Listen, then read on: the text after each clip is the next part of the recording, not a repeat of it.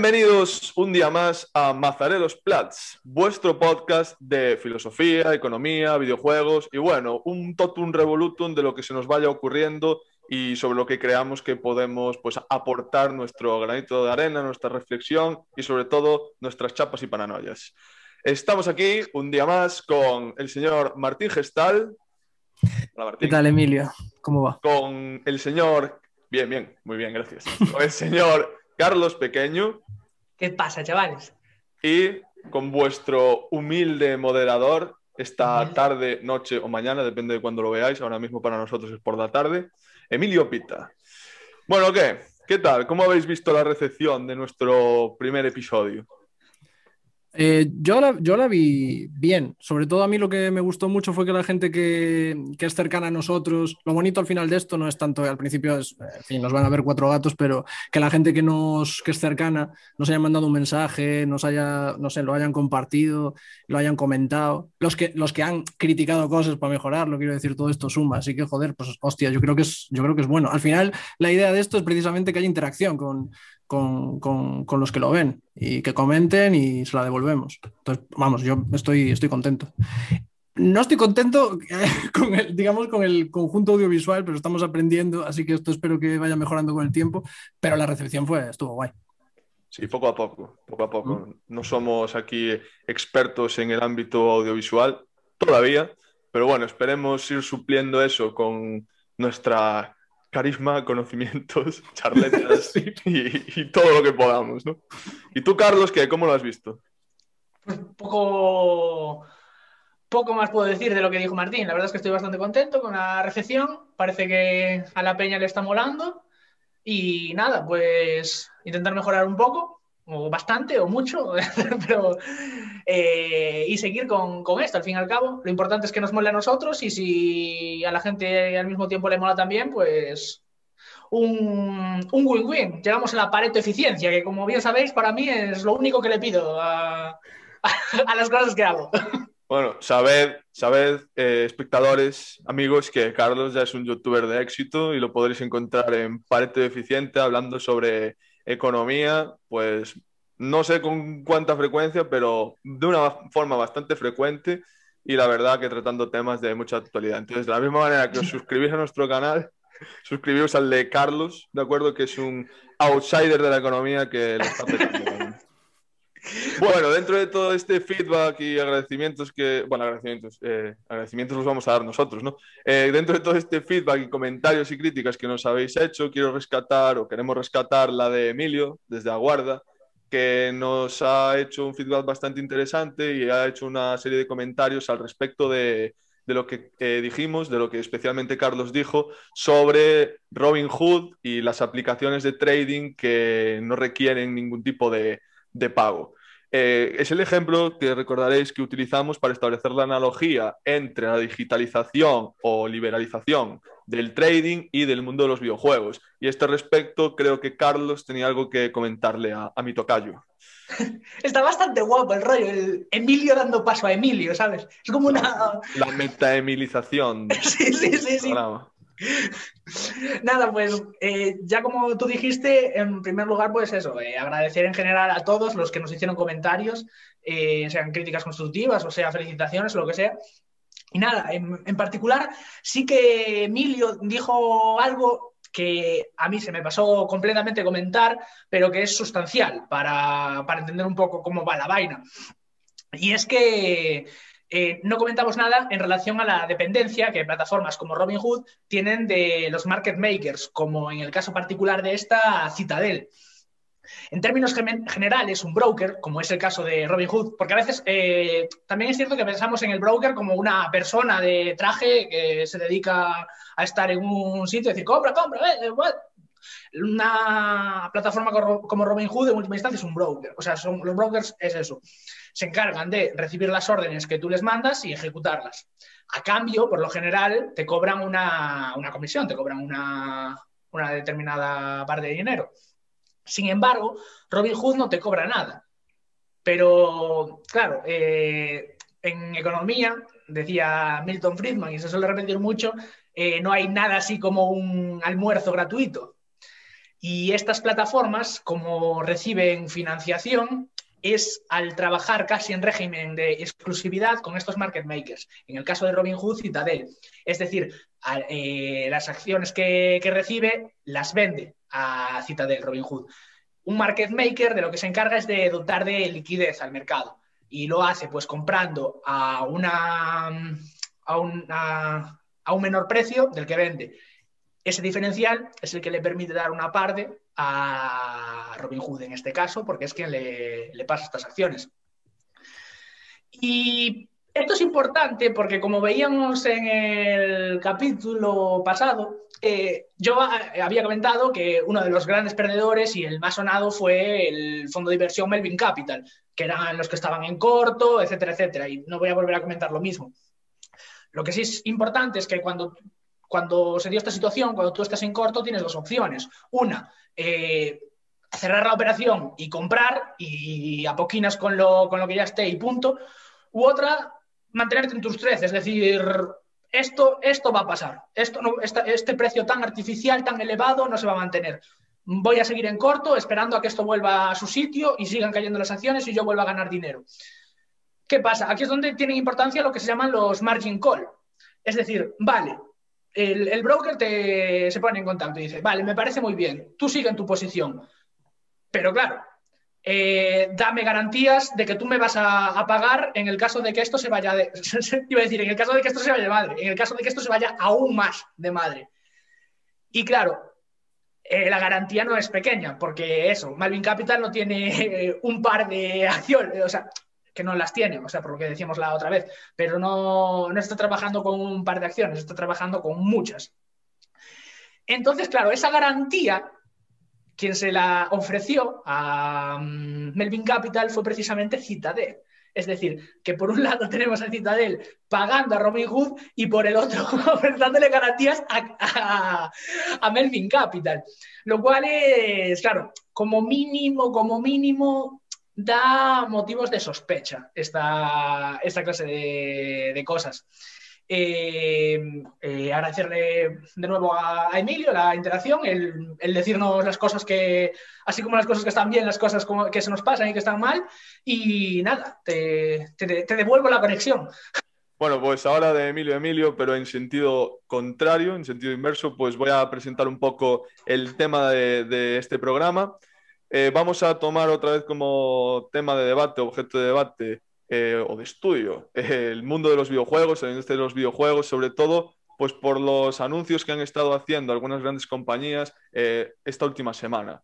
Como muchos de vosotros sabréis, pues ha sido el Nintendo Direct, ha sido el State of Play de Sony, el, Pokémon Presents, toda una serie de eventos que no han sido demasiado bien recibidos por los consumidores, por el público, podríamos decir, y que ya han suscitado, tanto a nivel periodístico como entre los propios usuarios, bastante debate. Entonces, a este respecto, no sé si queréis introducir algo, no sé si quiere empezar Martín a, hablar un poco de, estos eventos, de su naturaleza, de su objetivo. Eh, sí, eh, a ver, mm, te voy a comentar un poco por encima para, contextualizar, porque, a ver, febrero estuvo eh, calentito con este tema eh, se hicieron tres eventos que fueron muy importantes o podían ser muy importantes, al final se quedaron ahí un poco en la estocada eh, sobre videojuegos. Eh, uno fue el Nintendo Direct, que como sabéis fue el día 17, luego Sony hizo su State of Play el día 25 y el Pokémon Presents, que desde mi punto de vista yo creo que quizá tiene el anuncio más importante de, los tres eventos en su conjunto, luego lo podemos comentar que fue el día 26, fue justamente seguido. Entonces, eh, para no hacer muy pesado esto y ponerme yo aquí a mencionar eh, los juegos que fueron anunciando, que, es para eh, pararse un poco a analizar exactamente cómo se está moviendo la industria, decir solamente en términos generales que yo creo que se vuelve a cumplir de nuevo esta, esta, dinámica que, veníamos comentando en el podcast anterior, que es juegos AAA, digamos, muy reducidos, anuncios muy pocos anuncios AAA, me refiero, que justamente en tanto que el AAA implica esto, ¿no? Muy poco, eh, tiene muy pocos riesgos eh, a la hora de, de, ponerlos en venta a la medida en la que están, bueno, eh, reproduciendo un modelo que entendemos que ya tiene una comunidad muy fuerte detrás y es un modelo de juego que sabemos que va a tener muchas ventas detrás, etcétera. Y el peso creativo, de nuevo, ha vuelto a caer sobre los hombros de la industria indie, que de hecho yo quiero señalar un juego que a mí me ha llamado la atención, que es el Sifu de, creo que de Slow Club, me vais a perdonar si me equivoco, pero es creo que es la desarrolladora. Perdona, que creo que, está, que es la desarrolladora indie que está detrás.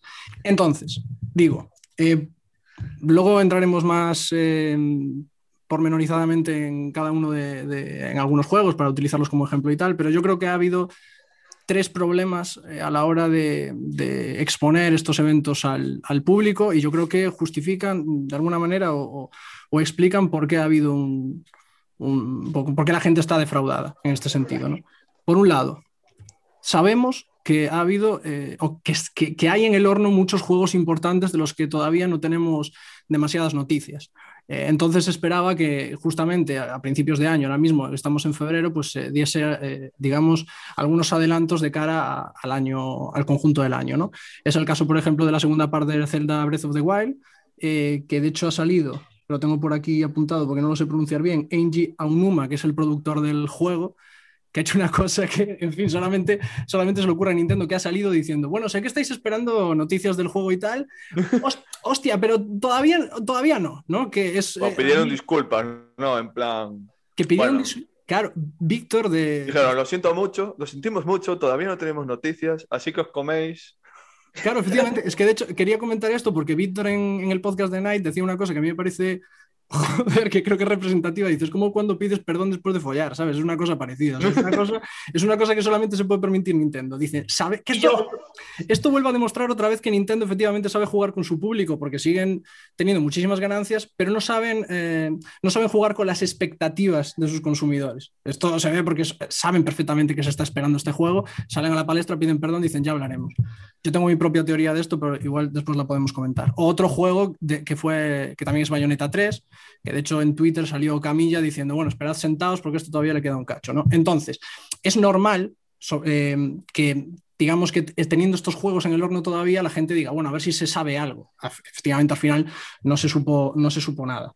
Eh, eso por un lado. Por otro lado, eh, estos eventos vuelven a demostrar otra vez cómo la, la, industria o estas grandes marcas tienen la necesidad de seguir moviendo la rueda.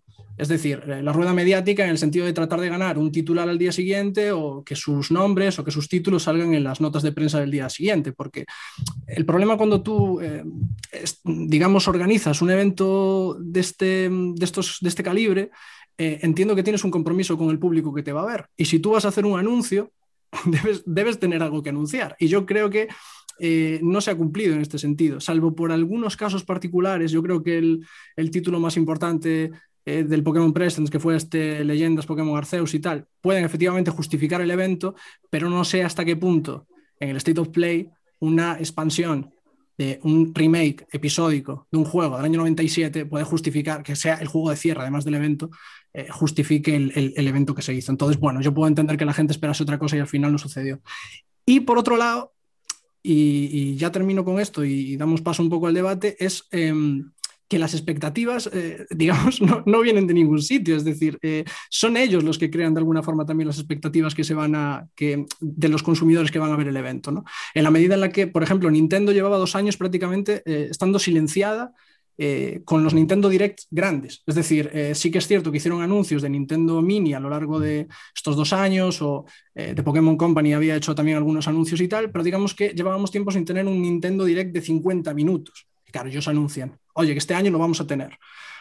El 35 aniversario de Zelda ahí, etcétera. Es decir, la gente dice, coño, si lo hacen grandes, que efectivamente va a haber juegos anunciados que justifiquen el evento.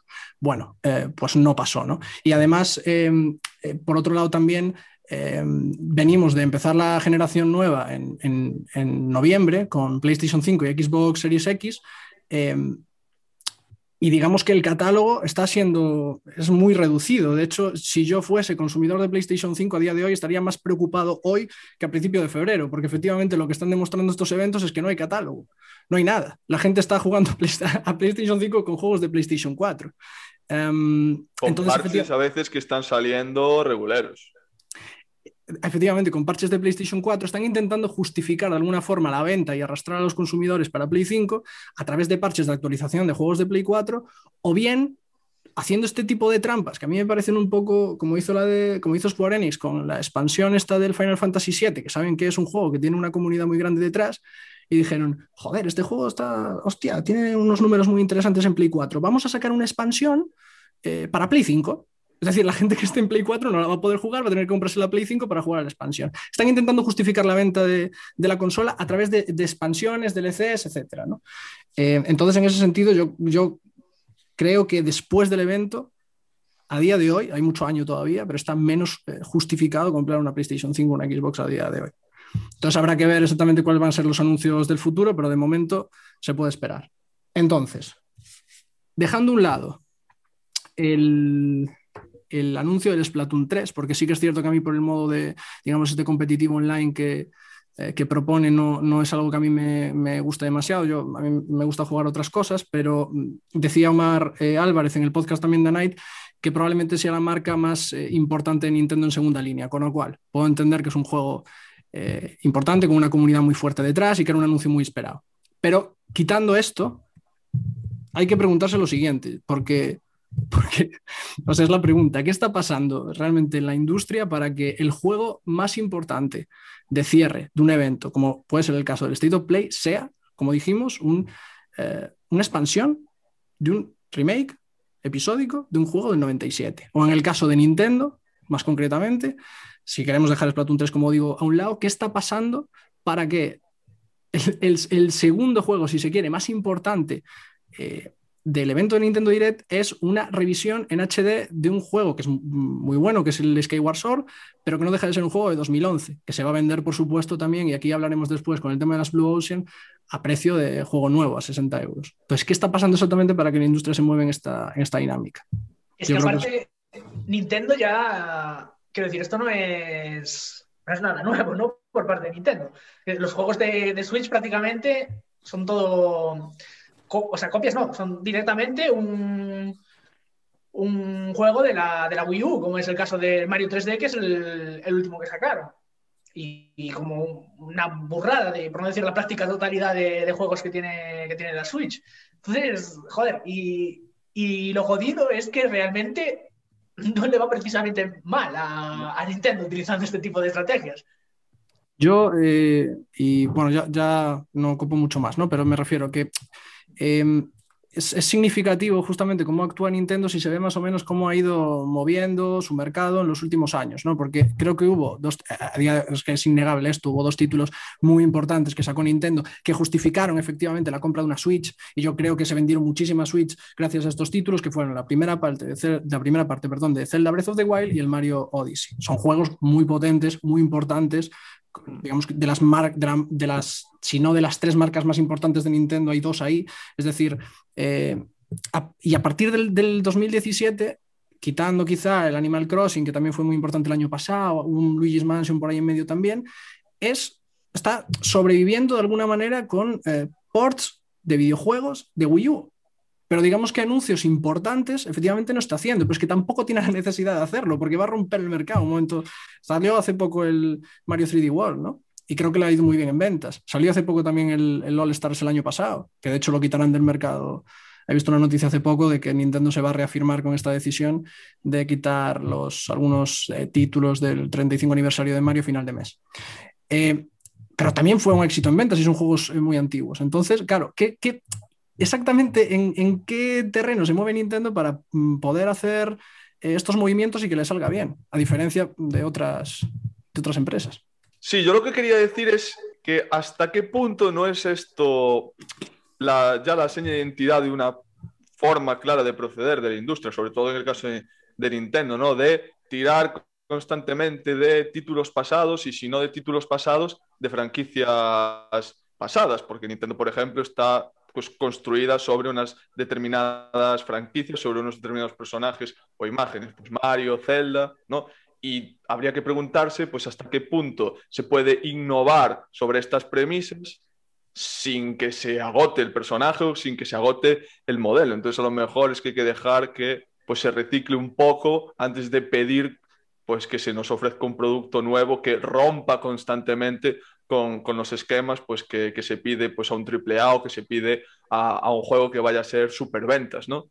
Eh, yo creo que esto también nos permite hablar un poco pues, del modelo de negocio, el modelo de empresa que es Nintendo, pero que como dijo Martín antes, también están utilizando otras compañías. Como dijiste, el claro, el claro, perdón, el claro ejemplo de, de Final Fantasy, ¿no? De volver a recuperar un juego de los 90 que se ha convertido en el imaginario colectivo, en el paradigma de los Final Fantasy, ¿no? Yo creo que es el, que el público considera que ha sido el mejor históricamente y ya simplemente, independientemente del producto que te vayan a dar, te va a vender.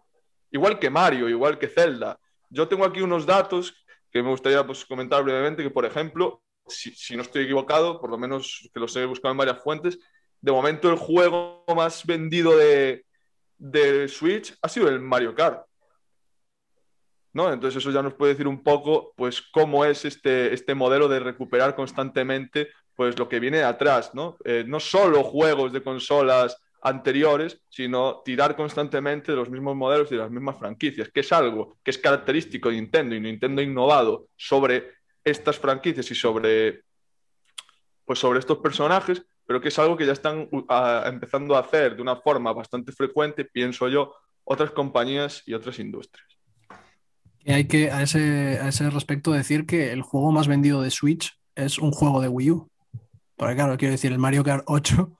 Claro. Switch, que de hecho hacen, hacen una cosa muchas veces que a mí me hace mucha gracia, que es que le, ponen como una palabra al final del título e intentan arreglar un poco lo que hace. Le ponen eh, Deluxe. ¿no? Y dice Mario Kart 8 Deluxe. Super Mario Bros. U Deluxe, ¿no? En vez de poner Complete Edition, que lo que da la sensación es que los que se han comprado el primer juego tienen una edición incompleta, le ponen, Deluxe por en medio.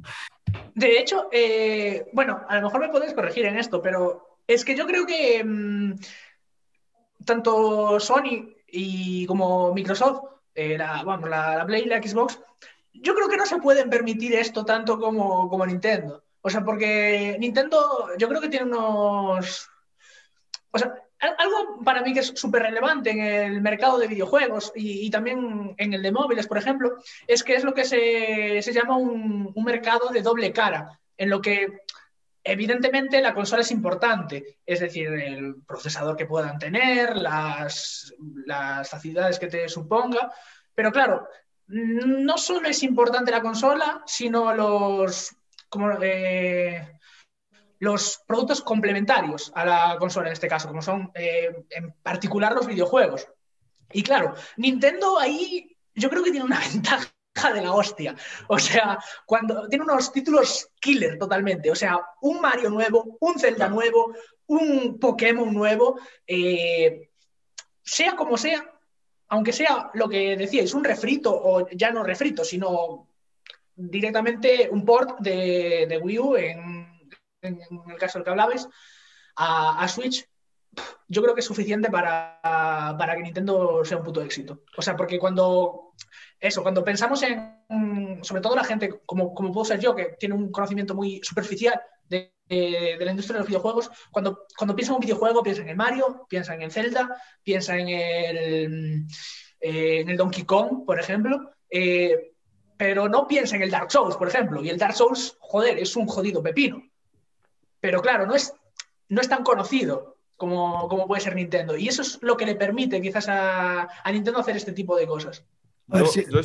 sí. perdón. Yo este, a este respecto que me gustaría comentar que es que a lo mejor es la forma o una de las muchas formas, pero yo creo que la fundamental que tiene ahora mismo Nintendo, que ha tenido Nintendo en las últimas décadas o en la última década, de competir a tope contra, sobre todo, Sony y Microsoft o Microsoft. Nosotros si vemos la, evolución de, la industria de los videojuegos y cómo han ido compitiendo entre sí, pues distintas compañías, ¿no? Esto lo podemos ver, pues el libro famoso que creo que citaste tú, Martín, en el anterior programa de Console Wars, o incluso en miniseries documentales que se han hecho al respecto. Yo recomiendo mucho, que seguro que mucha gente que nos esté viendo pues ya la, ya la ha visto, ¿no? La de High Score de Netflix. Pues si, si se ve cómo se compite cómo las distintas compañías compiten entre sí, pues Sega contra Nintendo, por ejemplo, a finales de los 80, principios de los 90, es una competencia de tú a tú al principio,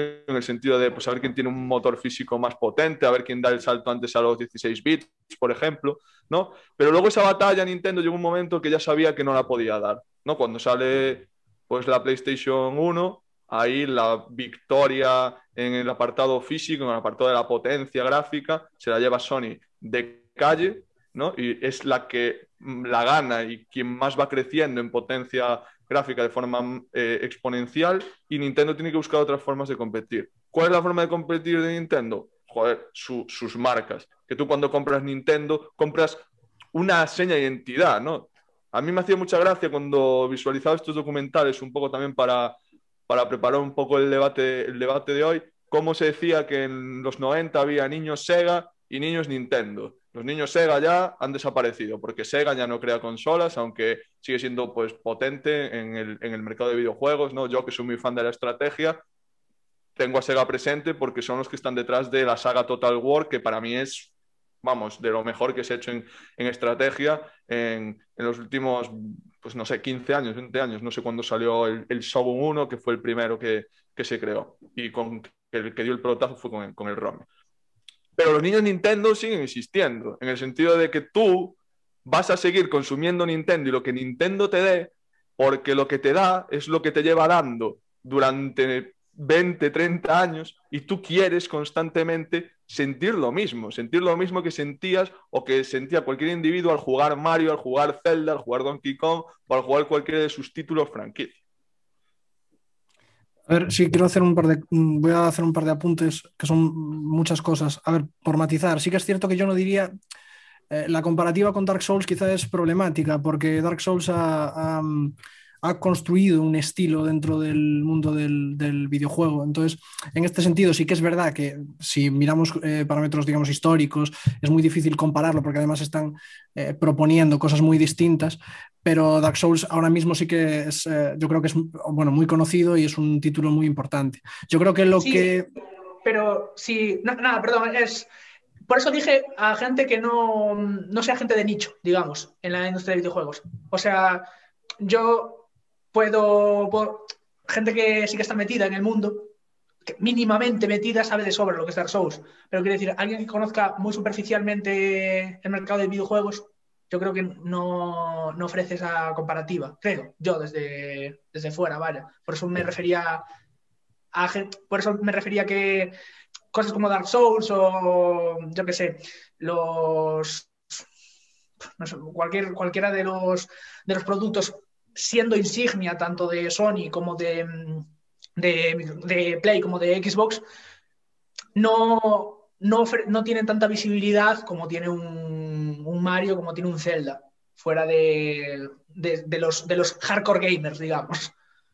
Sí, claro, a ver, yo creo que la distinción fundamental es esa, o sea, eh, no puedo, yo no me atrevo a decir hasta dónde llegó la marca Dark Souls y digamos, porque a día de hoy es una, una fórmula muy conocida eh, y de hecho yo creo que ha, trascendido a, a, los que se podría llamar, este concepto es problemático, ¿no? Pero los true gamers, es decir, hay gente que no se dedica a los videojuegos que efectivamente sabe lo que es eh, Dark Souls, cosa que no pasa con otros títulos como puede ser Persona 5, pero quiero decir, la, la, el, el, la distinción esa sí que es importante, es decir, yo creo que lo que, lo que tiene Nintendo justamente es que tiene unas marcas muy consolidadas históricamente que le permite establecer, digamos, unos movimientos en el mercado un tanto extraños, porque digamos que son eh, títulos que trascienden a lo que es el true gamer propiamente, es decir, son títulos quizá muy familiares, son títulos que han trascendido la propia, el propio muro del videojuego, como quien dice, porque tiene mucho merchandising detrás, porque tiene muchas cosas.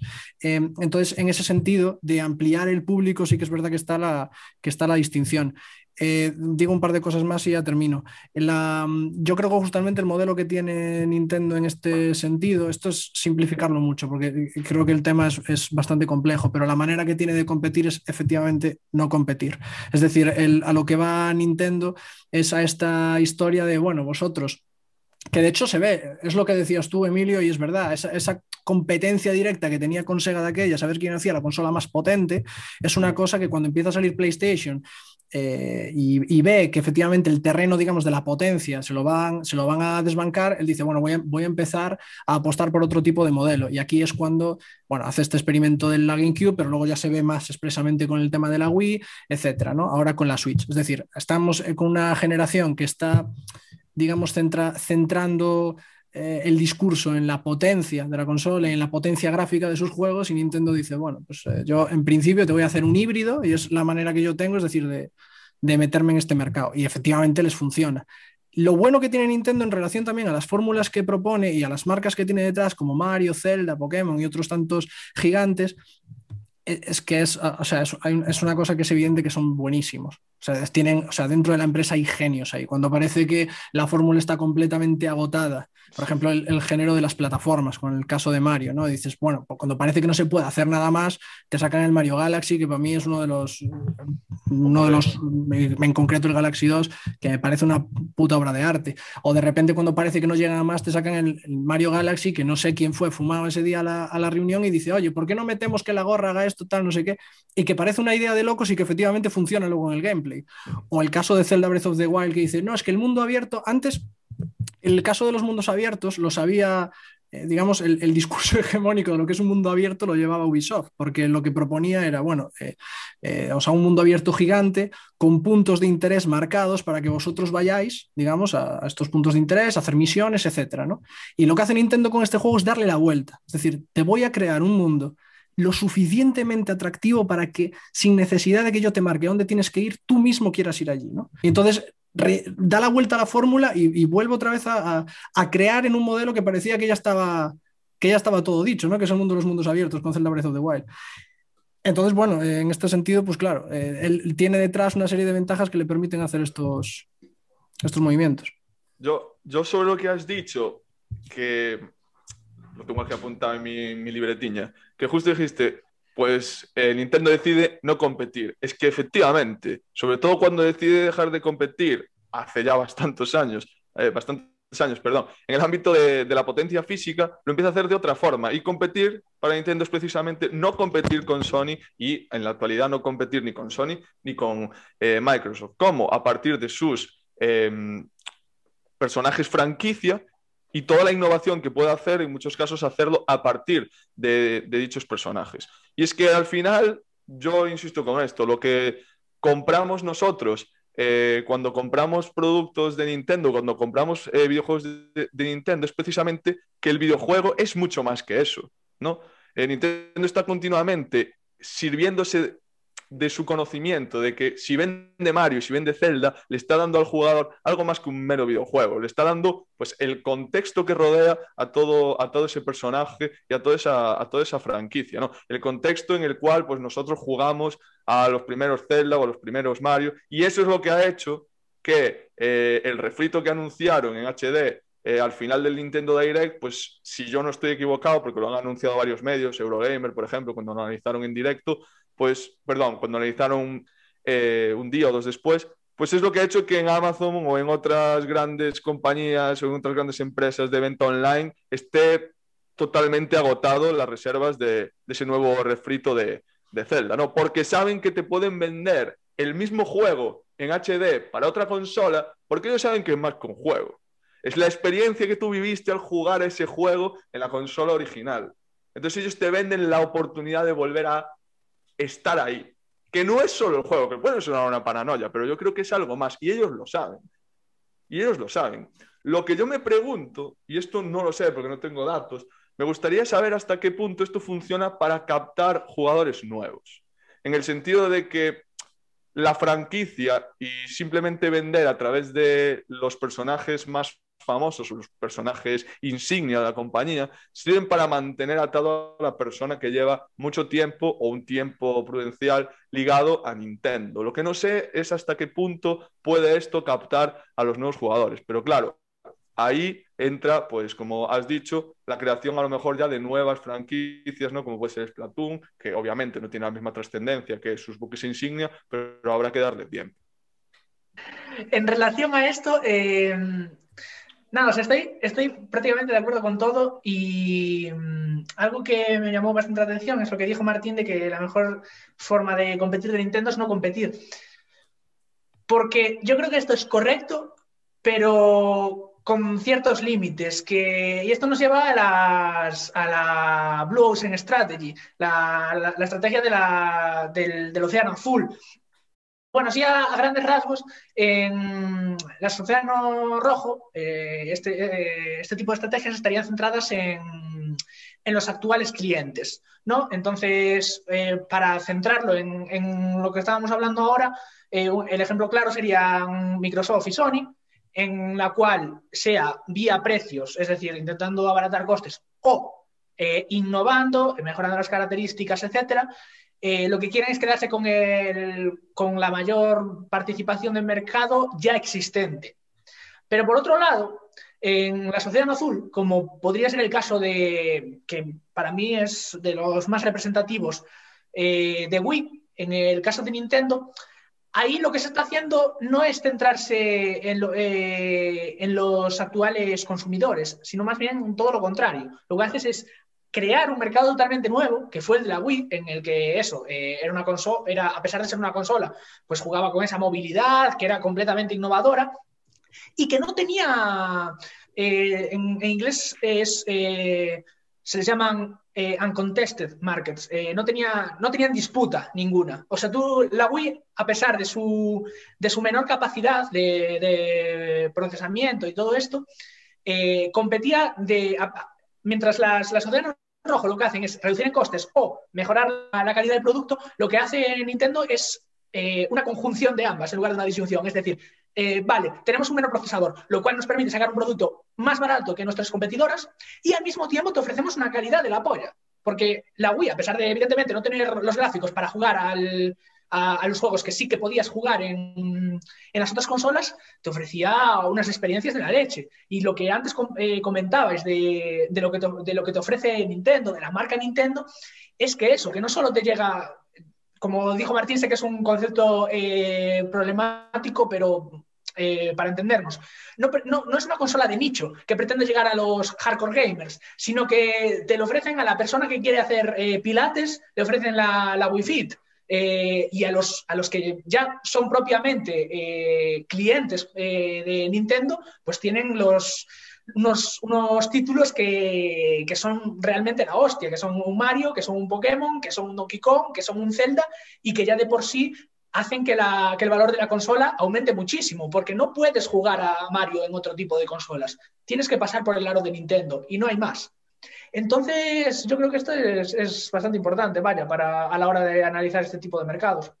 Yo creo, que, yo creo que el caso de Wii que mencionas, Carlos, es el más paradigmático, porque yo creo que ahí es donde se da el punto de inflexión en el sentido de que se compite no compitiendo. De que si tú quieres jugar a juegos potentes, vas a optar o por Play o por Xbox.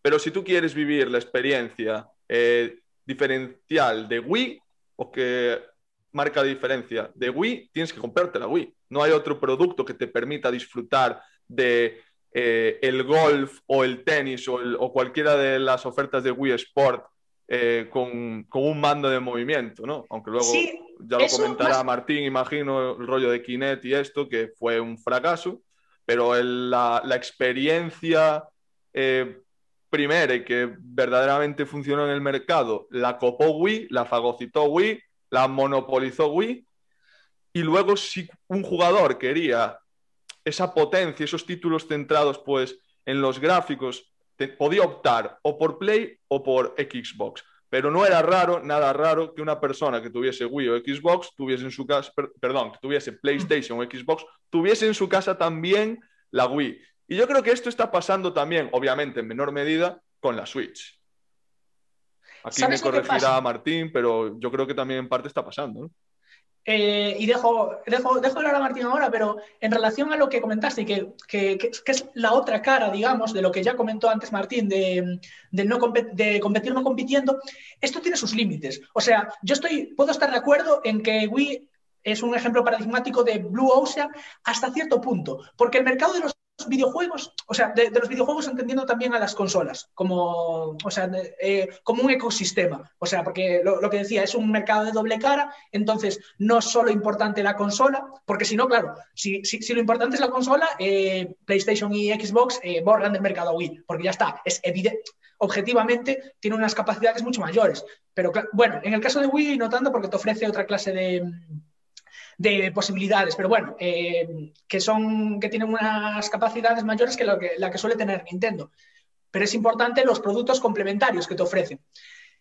Pero claro, eh, lo malo de la estrategia de, de, Nintendo en general y de Wii en particular es que sí, llegó, o sea, su, su target, su público objetivo no era un público de nicho, sino que era prácticamente todo el mundo. Mira, venta Nintendo, eh, seas eh, jugador de plataformas, seas una persona que quiera hacer deporte y entretenerse al mismo tiempo, eh, si quieres quedar con tus amigos y no queréis salir porque está lloviendo, eso.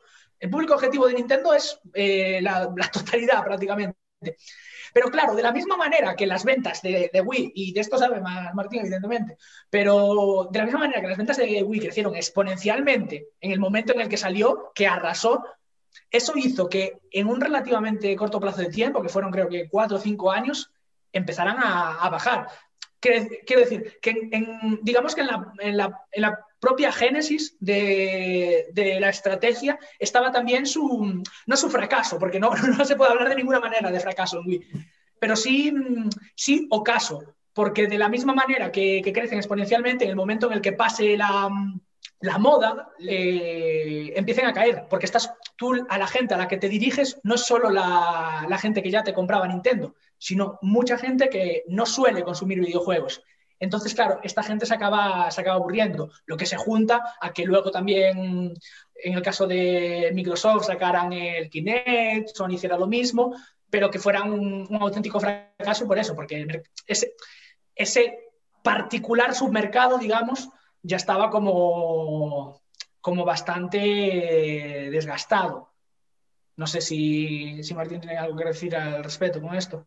Sí, a ver, yo lo que voy a ser prudente con esto porque yo no es una opinión que yo tengo, no sé exactamente si se cumple de esta forma, eh, pero yo creo que, que, el caso de Wii, efectivamente lo que hicieron fue apostar con esta cosa de competir no compitiendo, ¿no? Apostar por un modelo de estrategia de juego que se basaba en el movimiento, que es lo que pretendía de alguna manera, aparte de proponer una, una idea muy innovadora en el, en, el, en el, mercado era tratar de captar a un público que generalmente no era este otro concepto jodido, gamer, ¿no?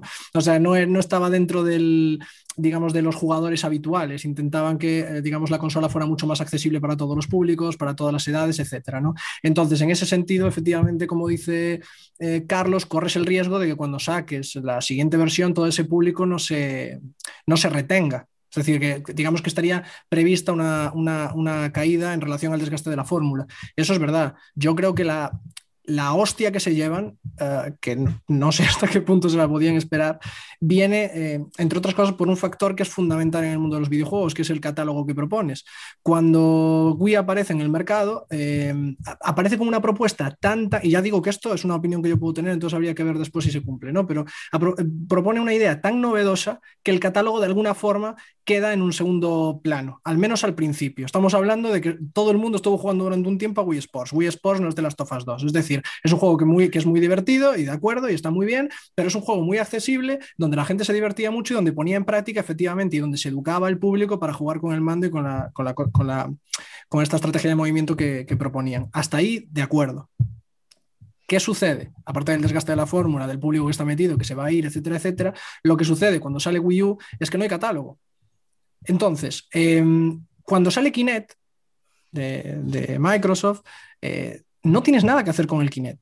Entonces, ¿qué más da que la propuesta sea efectivamente, en el caso de que sea atractiva para el público, si no hay nada que hacer? Tú tienes que justificar la compra de esos dispositivos. Y la, manera en videojuegos de justificar la compra de ese dispositivo es con los juegos que vendes y es con los juegos que, que vienen detrás. Cuando sale Wii U, tengo que revisar los datos, ¿eh? no lo tengo del todo claro, pero me parece que sale con un catálogo muy pobre que no justifica la venta de la consola. Es decir, ya hay un agotamiento, el público se te ha ido y no estás poniendo juegos suficientemente atractivos para justificar la compra.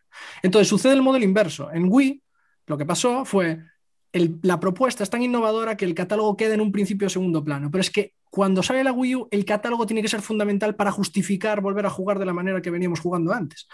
Eso no se cumplió.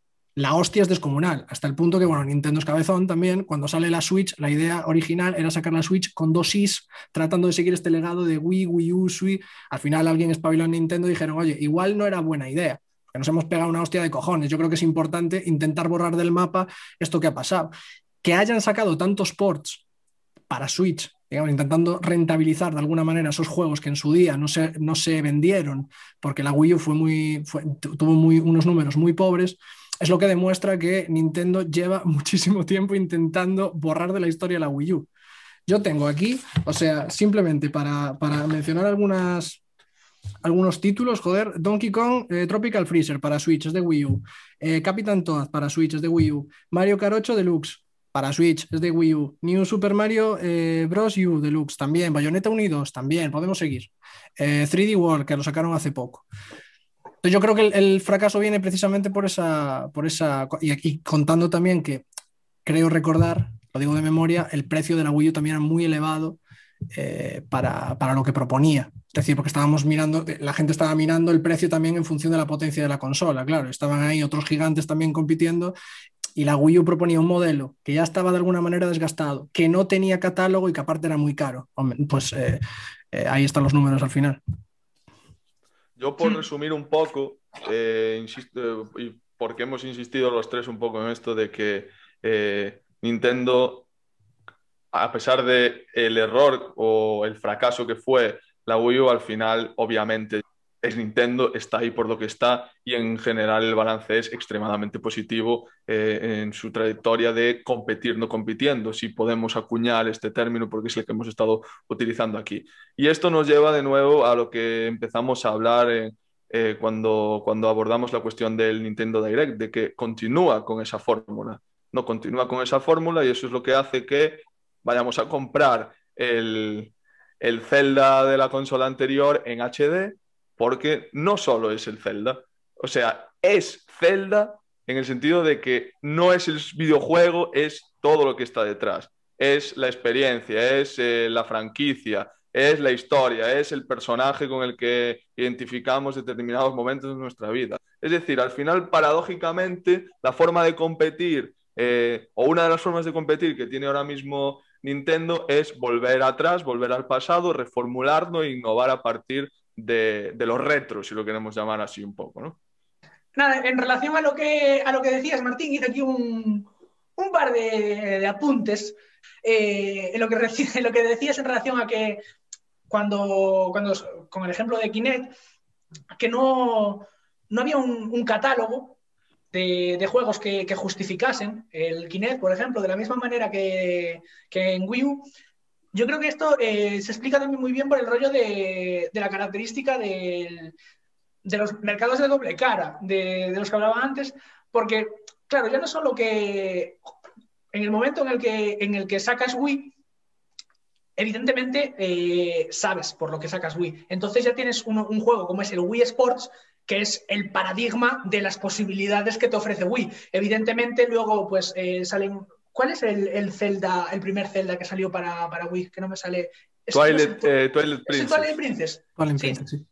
Pues el Twilight Princess, evidentemente, también te ofrecía posibilidades, de la misma manera que el Mario Galaxy. Pero yo creo que donde mejor se, se explota esto es en el Wii Sport, porque es un, un, juego que se hizo ad hoc para, para, para Wii. Y claro, sin embargo, eh, cuando Microsoft o cuando Sony intentan copiar esto, aquí se ponen de manifiesto las limitaciones de, que no solo tienes que, tienes que contar con, el, con el, hardware, el hardware, sino con, el software, con los juegos que eh, permitan eh, subsistir a ese, a ese ecosistema que tú estás creando. Y, pero el problema cuál es? Que cuando tú desarrollas un juego para Wii, o en el caso de Kinect o en el caso de Sony, tienes que desarrollar desarrollar un juego muy particular. Y esto yo creo que se acentúa también bastante con Wii U. Wii U era un sistema de juego que, era un juego como, como eh, asimétrico, en el que uno de los jugadores tenía la Wii U con la pantalla y el resto no. Eso, ¿la idea es mala? No.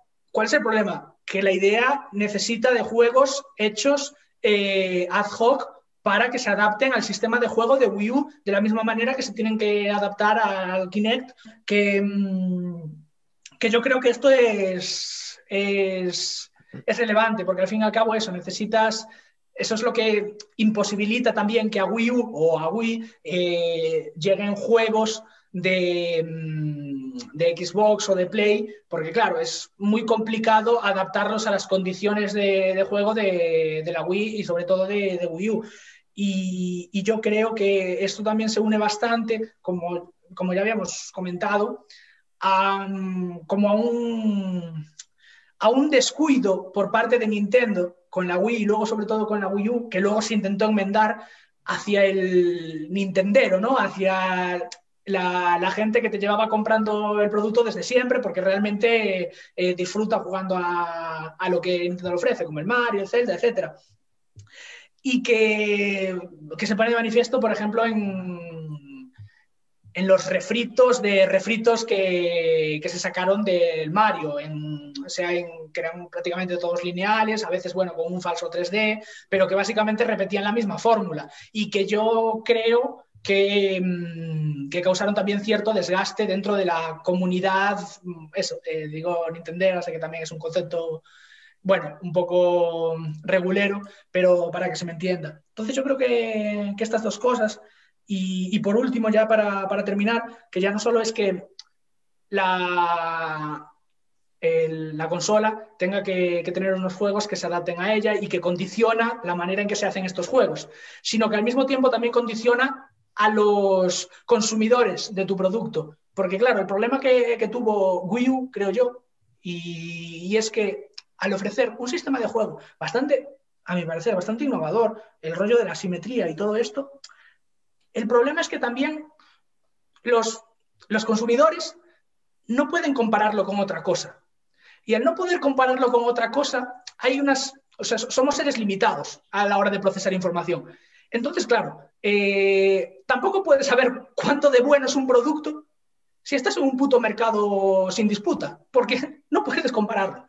Entonces. Es... que a lo mejor el problema es que sí que lo podían comparar con una cosa, que es con la Wii. Y eso a lo mejor es un problema muy gordo también. Por el cambio tan radical que la Wii supuso y el no tan radical y regulero, por usar este término chabacano que estamos utilizando, que, supuso Wii U.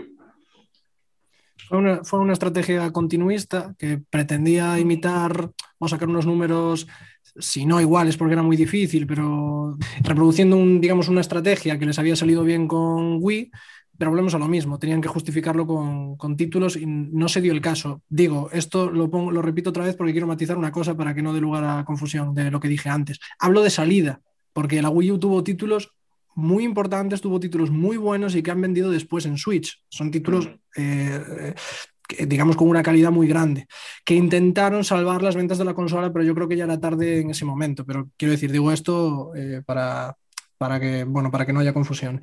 Respecto al tema de los eh, juegos que comenta Carlos, efectivamente esto es real, es decir, la, la, propia dinámica de juego de la Wii, de la Wii U, etcétera, eh, bueno, no imposibilita, ¿no? Pero sí que es cierto que hace mucho más difícil que un videojuego eh, multiplataforma, digamos, tienes casi que reformularlo desde el principio para que se adapte a las necesidades o a las exigencias de la, consola, eso es verdad. Eh, pero yo creo que Nintendo tiene la capacidad suficiente para encerrarse en ese mercado. Es decir, Nintendo puede decir, en principio, no me interesan eh, determinados juegos multiplataforma porque yo tengo las marcas más importantes del mercado, o sea, bueno, algunas que sí que a lo mejor, imagínate, un Call of Duty, un tal que se vende mucho, pues a lo mejor sí que te interesa, ¿no? Pero en general tengo las marcas más importantes eh, históricamente de más nombre del mercado de videojuegos y puedo permitirme el lujo de encerrarme. Eso está muy bien siempre y cuando el catálogo esté a la altura. Tú tienes los ingredientes, tú lo puedes hacer, yo creo que en el caso de Wii U no se hizo, o se hizo tarde. Esto fue lo que, lo que, lo que, lo que le pasó. Pero claro, efectivamente, esta dificultad existe, pero yo creo que también ellos eran conscientes y no les interesaba. Quiero decir, era ridículo ver los FIFAs que se hacían para Wii, para Wii, para todo. Como es ridículo ver el FIFA en la Switch. Y es juego, uno de los juegos más vendidos que hay. Es claro que a Nintendo no le interesa eso. Que el consumidor de Switch hmm. o el que tiene una Switch no la compra para jugar al FIFA. No. le interesa lo más mínimo. Entonces, claro, en ese, en ese sentido yo creo que, que bueno, que tienen esa, esa ventaja. el problema es que la tienes que aprovechar bien. Respecto a, em, que son muchas cosas, respecto al tema del concepto de la nostalgia y la apelación a la memoria, sí que es verdad lo que decía Emilio, efectivamente esto, esto, esto existe, hay que yo creo distinguir el, concepto de nostalgia que utiliza Nintendo y el concepto de nostalgia que utilizan otras, otras marcas. Por ejemplo, esto sí que está muy instaurado en la industria y lo vemos eh, con remakes y remasters, que por cierto en el anterior podcast dije que, que Spiro un remaster, es un remake, está, es decir, me equivoqué cuando estaba hablando. Esa, esa, esta cosa de sacar juegos que ya salieron anteriormente, que efectivamente van a tener mucho éxito en el mercado, son juegos con un público muy grande detrás, etcétera, es una cosa que tienen los tres grandes, eh, digamos, instaurada, ¿no? Pero mientras que yo, yo creo, mientras que eh, Sony y Microsoft, y ahora me diréis más o menos si estáis de acuerdo o no, mientras Sony y Microsoft están apelando al, al jugador propiamente, es decir, al tipo que efectivamente hace años jugaba a, ¿no?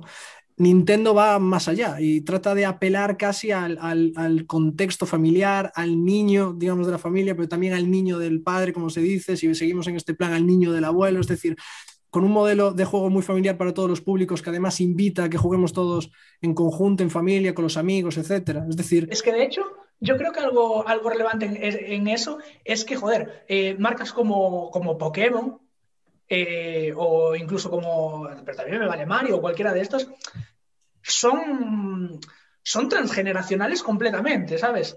Pokémon lleva absorbiendo, o sea, lleva siendo uno de los de, los, de las series, y, o sea, va mucho más allá de la serie, el juego y todo lo que te ofrece, eh, insignia de todas y absolutamente eh, cada una de las generaciones que pasaron desde finales de los 90, cuando salió Pokémon. Y lo mismo pasa con Mario. Entonces, claro, es que, es que ahí es el, yo creo que, que es el punto de lo, lo, que hablábamos, de, de, que son productos que sacas y te, te, te barren, porque van dirigidos tanto, tanto al padre como al hermano mayor, como al hermano pequeño, como a los sobrinos. Y es, es, es, importante, y me pongo tontito aquí, pero yo creo que se me va a entender, que ganaron el, la pelea por el relato. Esto igual es un poco, al principio es un poco como bueno, pero yo creo que ahora mismo si tú hablas con cualquiera que no esté metido en la industria del videojuego, aunque esto efectivamente cada vez está creciendo mucho más y veremos dentro de unos años qué sucede, ¿no?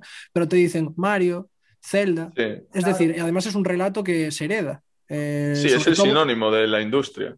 Efectivamente, sobre todo cuando es un relato además tan, es eso, tan con, apelando permanentemente al entorno familiar, que es sí. yo que ya tengo 40 tacos, 50 tacos, pero que jugué los eh, 80, 90 estos juegos, sí. ahora juego con mi hijo y yo me acuerdo y se lo paso a él, y etcétera. Y, y el Nintendo yo creo que juega con esta ventaja.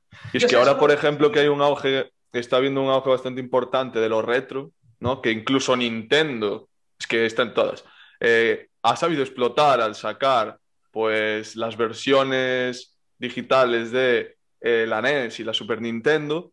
Claro, ¿con qué lo identificamos? Con Nintendo, porque también salió la PlayStation con juegos en disco duro, creo que era en disco duro, eh, y no tuvo tanto tirón ni tanto éxito como, como tuvieron las, versiones digitales de NES y Super Nintendo de Nintendo. Entonces, claro, es lo que dice lo que dices tú, Martín, eh, lo que acabas de decir. Eh, han ganado el relato y lo que decía antes Carlos también, que a las personas que vienen de fuera del mundo de los videojuegos, que no son en gamers o en el sentido de que no son consumidores frecuentes de videojuegos o no lo han sido, si les pides que identifiquen dicha industria con una marca, te van a decir Nintendo o te van a decir alguno de los, alguno de los personajes o títulos o sagas franquicia de Nintendo y hechas, uso aquí otra vez el latinazo que ha empleado Carlos, ad hoc, ad hoc para eh, las consolas Nintendo. ¿no? En tanto que tienen la exclusividad y en tanto que es su propia desarrolladora de, de sus propios títulos. Y esto no hace más que pues reafirmar esto que, que, estamos comentando, de que Nintendo, aunque nos hemos centrado mucho en el caso de Wii, Wii U y en el caso del fracaso que supuso Wii U, al final Nintendo es lo que es porque el balance es extremadamente positivo y esta estrategia de competir, no compitiendo, le ha salido de perlas. Y le está siguiendo, bueno, y le está, todavía le está saliendo de perlas, ¿no? Porque el hecho de que el Zelda HD que van a sacar ahora pues ya esté agotado todas las reservas de las tiendas online, pues no quiere decir más que esta estrategia sigue funcionando y de que vender Zelda y vender Mario no es solo vender el videojuego, sino que es vender la experiencia. ¿no? Yo aquí me voy a poner un poco pomposo, ¿no? apelando a, a Locke y a Hume, ¿no? si nuestra identidad no es más que el conjunto de experiencias a las que dotamos de unidad a partir de la memoria, pues el puto el puto Mario lo que hacen es apelar a la identidad, a nuestra identidad, en tanto que tiran de las experiencias que nosotros tenemos y cuando compramos Zelda y cuando compramos Mario y cuando somos hooligans de Zelda y Mario, no somos hooligans más que de nosotros mismos y de un pasado pues que nos da buen rollito. Esto es así. Eh, es que yo, efectivamente, yo critico este tipo de estrategias, pero en cuanto al Zelda, podemos poner otros ejemplos, yo soy el primero que va a estar en la tienda y si me dicen que vale 90, le regateo 85 y se los pago igual. O sea, es que la, la historia es esta, justamente, que estamos dispuestos precisamente a pagar permanentemente por el mismo juego por esa apelación a la memoria, por esa, por esa victoria del relato que tiene Nintendo sobre las demás. Sobre las consolas mini, un par de cosas, porque me ha, me ha molado que haya sacado el tema, porque vuelven a reflejar otra vez lo importante de... Lo ligo con las Blue Ocean y lo ligo con el tema del catálogo. ¿Quién se inventa el mercado de las consolas mini de golpe? O sea, aparece Nintendo y dice, hostia, espérate, que tenemos esto y lo sacamos, ¿no? Y luego se suman las demás. Efectivamente, cuando se suman las demás, el mercado ya está un poquito agotado eh, y esto ya no tiene tanta fuerza. Pero Nintendo en ese momento la rompió, se vuelve, vuelve a extender nuevamente el mercado, que es lo que hace justamente también con los amigos que, eh, digamos, Sony, Microsoft, Sony más específicamente sacó figuras también de colección, de tal, pero la, la, la la, exclusividad, la, chicha que tiene el, el, Amiibo es que se puede utilizar también en el propio videojuego y establece una relación directa, cosa que no sucede con el caso de, de, de las figuras de Sony. ¿no? Pero y esto es importante también porque obviamente en la industria cuando se habla de videojuegos se tiene que hablar de licencia y de derechos de autor y todas estas cuestiones. Y aquí se ve también como Nintendo en su, yo creo que además en, en, los catálogos más clásicos y con sus marcas más representativas tiene el dominio absoluto del producto. Entonces ellos pueden sacar una NES o una Super NES eh, mini y poner un catálogo medianamente bueno, medianamente, eh, digamos que la, juegos además que saben que la gente quiere para justificar la compra de esa consola mini, que por cierto, no, recuerdo bien, pero me parece que estaba entre los 70, 60 euros, no sé si la primera 70, la segunda que salió 60, es decir, es un precio importante. Sony no tiene esta ventaja. Sony cuando saca la PlayStation 1 no tiene los derechos de la mayoría de juegos en los que les gustaría, que les gustaría poner porque los derechos lo tienen otras empresas, otros, eh, digamos, otras desarrolladoras con las que trabajó en ese momento. Entonces, ¿qué pasa? Que el catálogo de, de, cuando, de esa PlayStation 1 se ve muy limitado por este aspecto. Sony está es dependiente, digamos, de los derechos de autor de los demás. Entonces, en ese sentido, tiene que hacer un catálogo que se quedó, desde mi punto de vista, muy pobre en función de la demanda que hacía la gente que iba a comprar una PlayStation Mini, que lo que hizo también es que se diese una hostia en, en números. Esto también es importante porque vuelve a reflejar otra vez, incluso, en, digamos, en este mercado retro y tal, se ve justamente la importancia del catálogo otra vez. Es decir, la consola está bien, la potencia de la consola está muy bien, las... Uh, es las modalidades de juego que proponga la consola también, por ejemplo la Play 5 este con, con, el mando, el DualSense, etcétera, ¿no? Está muy bien, pero efectivamente todo eso se tiene que justificar con catálogo, con juegos importantes. Y esto es lo que, lo que pasó yo creo con la Wii U, lo que ha pasado también con la PlayStation Mini y con lo que, bueno, con esta pelea que estamos permanentemente hablando de la nueva generación y lo que queda de año. Sí, yo por sintetizar un poco, ¿no? Porque empezamos hablando de, de, la actualidad del mundo de los videojuegos, al hablar del Nintendo Direct, del State of Play de Sony, del Pokémon Present, pues simplemente decir que lo que está precisamente detrás de estos eventos y de la su supuesta decepción que tiene el, público al respecto de los anuncios que se han hecho en estos eventos no es más que la señal de identidad pues, de las eh, industrias y de las empresas que están detrás. Y el hecho de que a lo mejor el Nintendo Direct nos haya parecido un poco bluff, sobre todo por los anuncios de los títulos potentes que se prometían o que se creían que se iban a, a, lanzar, pues al final es lo que está detrás es la propia identidad de, de Nintendo en este caso, ¿no? De apelar constantemente a su propia marca, a sus propias franquicias, a sus títulos importantes y al final saber que no compite con nadie, que el mercado lo tiene creado, que lo tiene que seguir retroalimentando e innovar a partir de esos grandes títulos y de esas grandes franquicias y de ese modelo que, que, le, ha servido, que le ha servido tanto tiempo. Y es que al final, por mucho que la gente esté rajando, y nosotros estamos rajando de que al final el, el producto que se nos vendió al final de ese eh, Nintendo Direct es un refrito de un Zelda de una generación anterior o de dos generaciones anteriores, pues es que al final están reservados, van a vender celdas como churros, y es que al final no es más que Nintendo diciendo, sí, bueno, vosotros podéis aquí haceros un podcast de una hora comiéndonos, comiéndoos la olla sobre las causas de que nosotros seamos una empresa pues como lo somos, que si somos Blue Ocean, que si no, que al final cuando acabéis el podcast y no tenéis reservado el Zelda, vais a abrir Amazon o vais a abrir eh, otra tienda online y lo vais a reservar. Es que iba a ser así, iba a ser así, tal cual pero que nos paguen, ¿eh? quiero decir. Publicidad gratuita aquí, ninguna.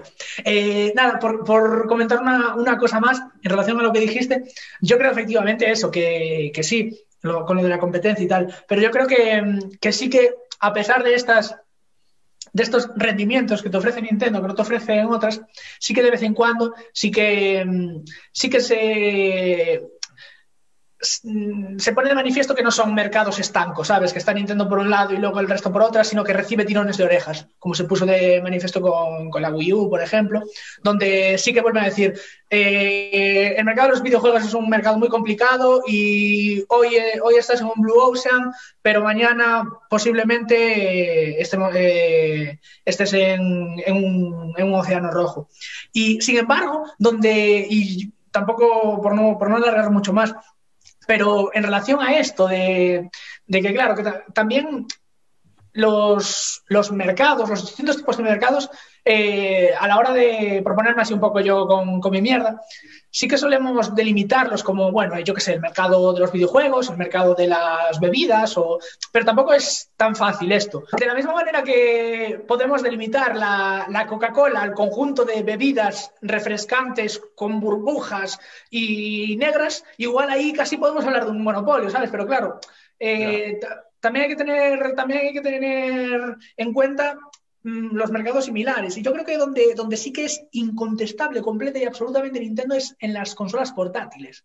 Y yo creo que eso es algo que, que Nintendo tiene también muy en cuenta a la hora de, de, sacar sus productos, porque el caso de, de, la PSP creo es... Mm, eh, aquí ya me estoy metiendo en otras cosas que creo que vosotros sabéis más que yo, pero claro, ahí cuando Sony intentó entrar en ese, en ese mundillo, se dio cuenta de que no... Y la, y la, PS, y la PSP salió relativamente bien, creo recordar, la hostia sí, viene con PS Vita, la Vita ¿no? que ya yo creo que se les calienta el hocico, dicen, bueno, vamos a tirar para adelante y, y, y, la hostia es grande, ¿eh?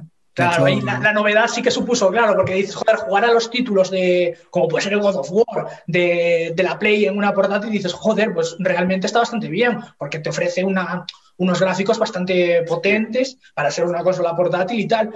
Pero, pero claro, es que al fin y al cabo eh, no hay que olvidar el contexto. Nintendo es una empresa japonesa donde la mayor parte de tu vida te la pasas en el metro y donde te, realmente te sale más rentable que luego lo que hablabais, ¿sabes? O sea, una cosa es que luego tú disfrutes mucho de los juegos y tengas tu Play o tengas tu Xbox, pero la Nintendo, ¿sabes? Te, resulta mucho más rentable y la vas a tener sí o sí, pues ¿por qué? Porque te pasas en mucho tiempo de tu vida desplazándote en el metro y con un ritmo de vida bastante acelerado. De hecho, yo cuando, cuando consumía muchísimo, muchísimos mangas y muchísimo anime, me acuerdo de leer que en Japón la mayor parte de de, mangas que se sacan es en un papel bastante regulero para abaratar costes, porque, porque los, los japoneses lo leen mientras están en el metro, mientras están, eh, yo que sé, descansando del curro lo que sea, y luego tiran con ellos una vez leídos, porque están consumiendo muchísimo más a menudo de lo que consumimos los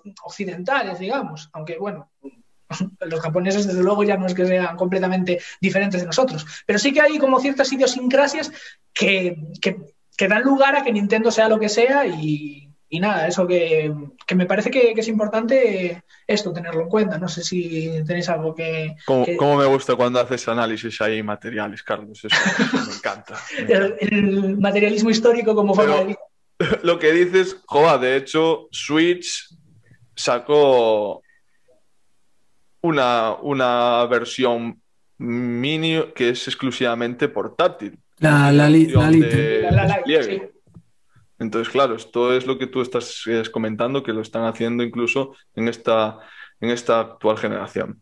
bueno, yo nuevamente, por ejercer mi papel de moderador, que no he ejercido en absoluto, porque hemos estado más de, de charla en base a lo que hemos decidido hablar en este capítulo que otra cosa, pues recapitular un poco, ¿no? El hecho de que haya habido supuestas decepciones por parte del público con estos eventos que hemos mencionado, pues a lo mejor requiere que hagamos un análisis un poquito más profundo ¿no? de lo que está detrás de todas las empresas pues que son las encargadas de, lanzar este tipo de, eventos donde van a anunciar, algunos de sus productos. Y aquí yo creo que hemos intentado dar un poco de luz a esto, ¿no? Nosotros podemos estar decepcionados con ciertos anuncios que se han hecho en el Nintendo Direct, por coger ese ejemplo que es en el que nos hemos centrado, sobre todo el caso de Zelda, pero es que eso tiene una razón de ser, y es que es que ellos saben que lo van a petar igual.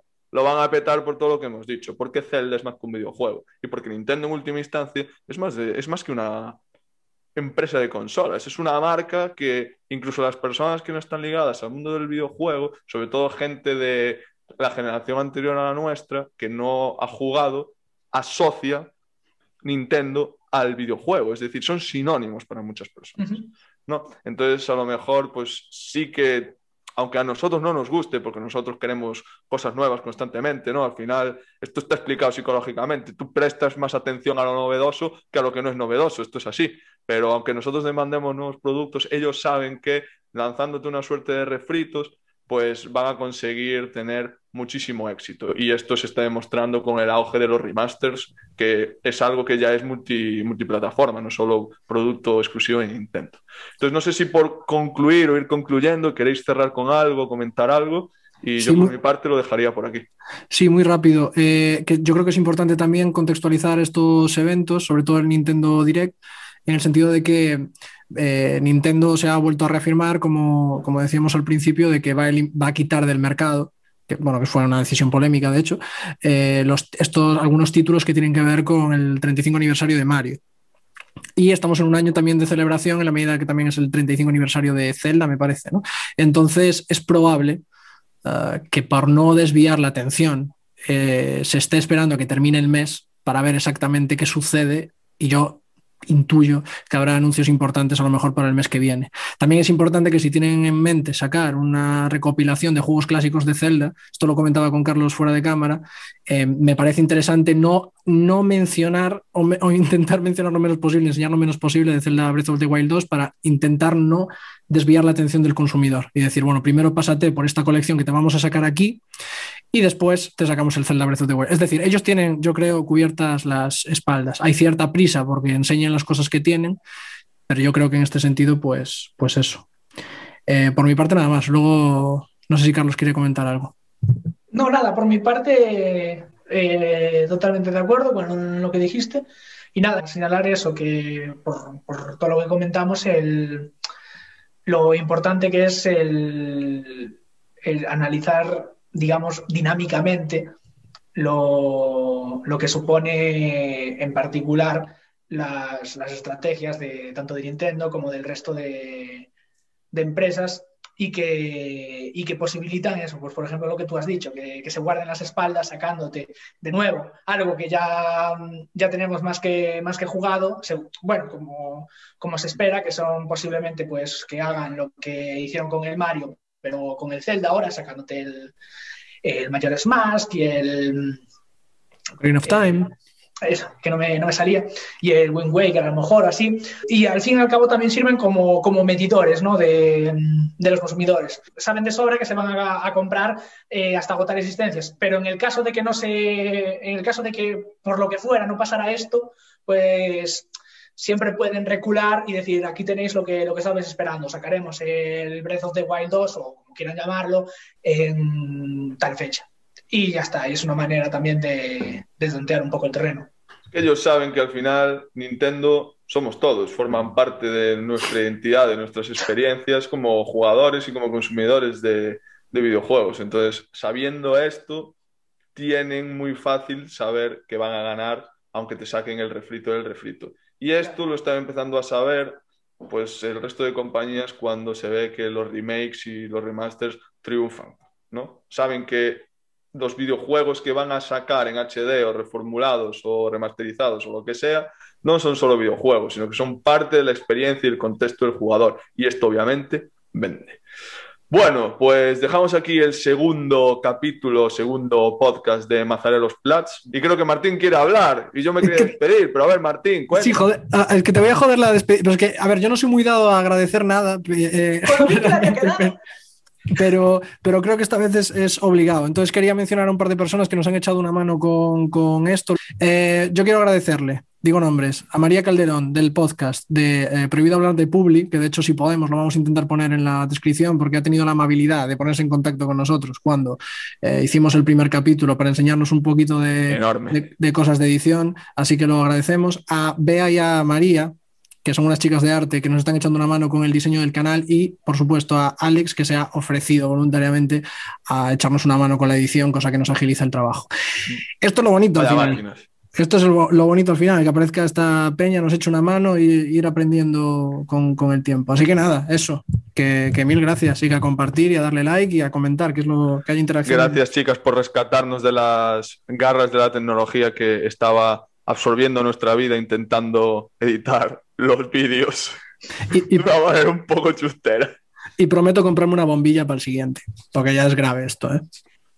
Bueno, gente, pues eso, muchísimas gracias y nos vemos en el próximo.